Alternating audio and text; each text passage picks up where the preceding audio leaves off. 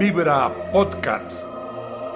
La Biblia explicada por el pastor Juan Marco. Porciones de la palabra de Dios dando perspectiva e inspiración para la vida a diario.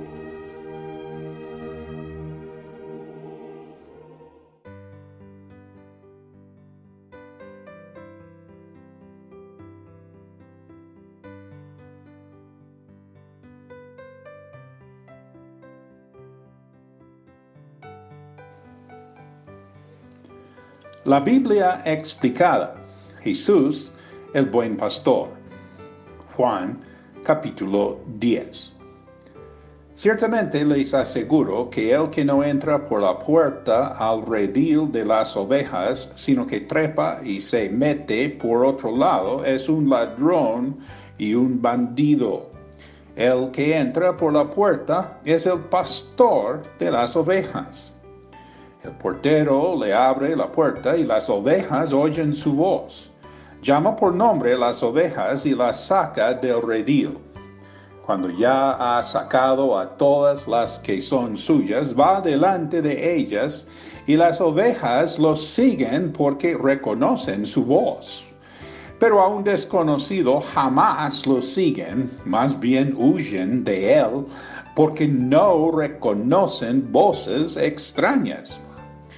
Jesús les puso este ejemplo, pero ellos no captaron el sentido de sus palabras.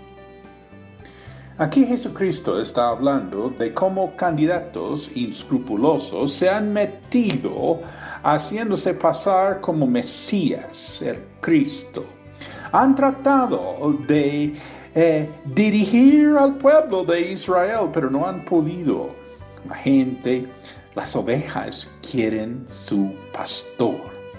Reconocerán su voz, lo seguirán. Por eso volvió a decirles, ciertamente les aseguro que yo soy la puerta de las ovejas. Todos los que vinieron antes de mí eran unos ladrones y unos bandidos, pero las ovejas no les hicieron caso. Ahora, en la parte que viene, Jesús va a usar una metáfora que lo identificará como el líder que siempre han esperado y que el pueblo seguirá a él para buenos resultados y si no, eh, terminará en manos del ladrón Satanás. Yo soy la puerta. El que entre por esta puerta, que soy yo, será salvo. Se moverá con entera libertad y hallará pastos. El ladrón no viene más que a robar, matar y destruir. Yo he venido para que tengan vida y la tengan en abundancia. Ahora Jesús se va a presentar con la metáfora más famosa del Nuevo Testamento. Yo soy el buen pastor. El buen pastor da su vida por las ovejas. El asalariado no es el pastor y a él no le pertenecen las ovejas. Cuando ve que el lobo se acerca, abandona las ovejas y huye. Entonces el lobo ataca al rebaño y lo dispersa. Y ese hombre huye eh, porque siendo asalariado no le importan las ovejas. Yo soy el buen pastor. Conozco a mis ovejas y ellas me conocen a mí. Así como el Padre me conoce a mí y yo lo conozco a Él y doy mi vida por las ovejas.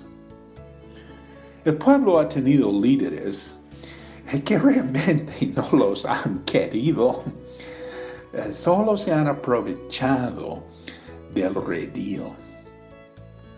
En cambio, Jesucristo da su vida por las ovejas. Tengo otras ovejas que no son de este redil y también a ellas debo traerlas. Así ellas escucharán mi voz y habrá un solo rebaño y un solo pastor. Las otras ovejas se refiere a los gentiles, quienes han de llegar a ser parte del pueblo de Dios. Por eso me ama el Padre, porque entrego mi vida para volver a recibirla. Nadie me la arrebata, sino que yo la entrego por mi propia voluntad. Tengo autoridad para entregarla y tengo también autoridad para volver a recibirla. Este es el mandamiento que recibí de mi Padre. La muerte de Jesucristo fue voluntario. Él no fue asesinado. Jesús se identifica totalmente con el corazón de Dios Padre en querer salvar a la humanidad. De nuevo las palabras de Jesús fueron motivo de disensión entre los judíos. Muchos de ellos decían, está endemoniado y loco de remate, ¿para qué hacerle caso? Pero otros opinaban, estas palabras no son de un endemoniado. ¿Puede acaso un demonio abrirles los ojos a los ciegos? Jesús es causa de división entre las personas. Algunos no quieren recibir su enseñanza. Otros están poniendo cuidado a sus obras, como la sanidad del ciego. Bueno, mejor claridad que acuerdo. Pero tarde o temprano las cosas se estallarán. Por esos días se celebraba en Jerusalén la fiesta de la dedicación era invierno, y Jesús andaba en el templo por el pórtico de Salomón.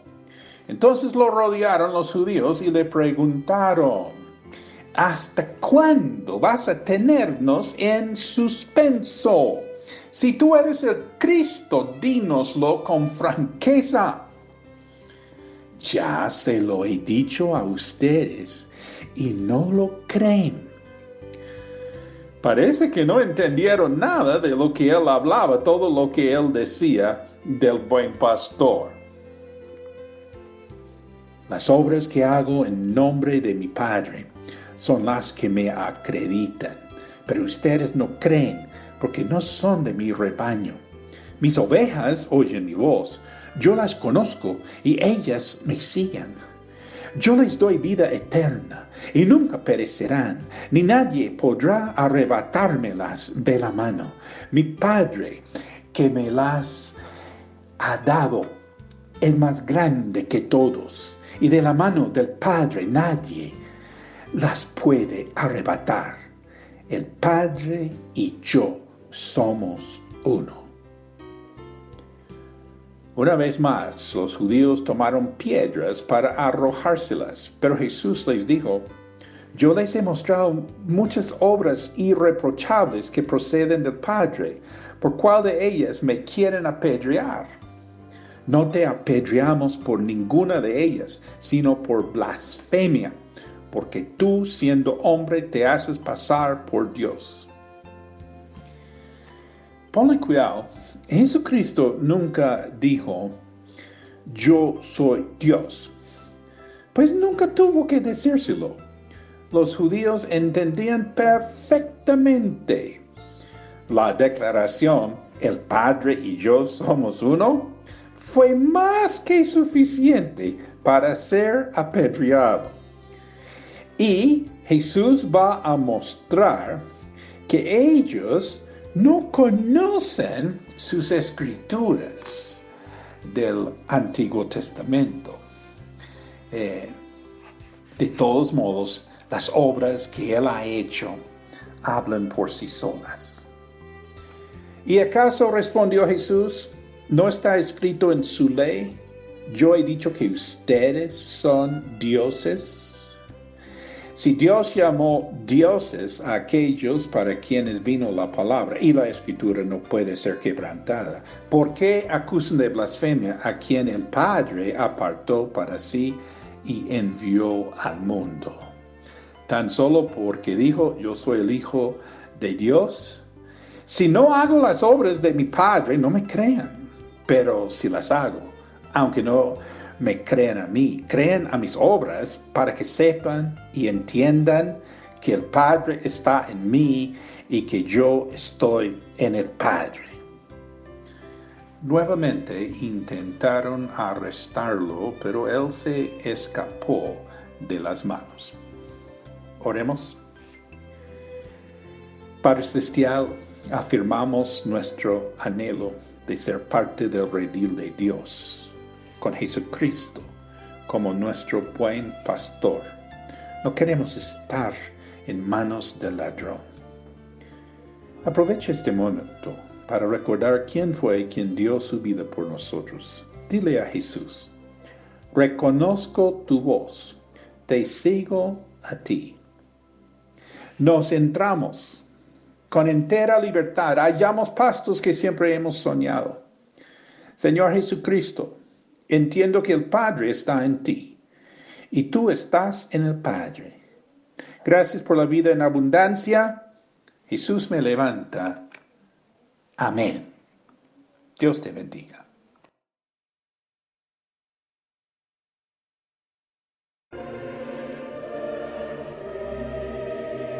Vibra Podcast. La Biblia explicada por el pastor Juan Marco. Porciones de la palabra de Dios dando perspectiva e inspiración para la vida a diario.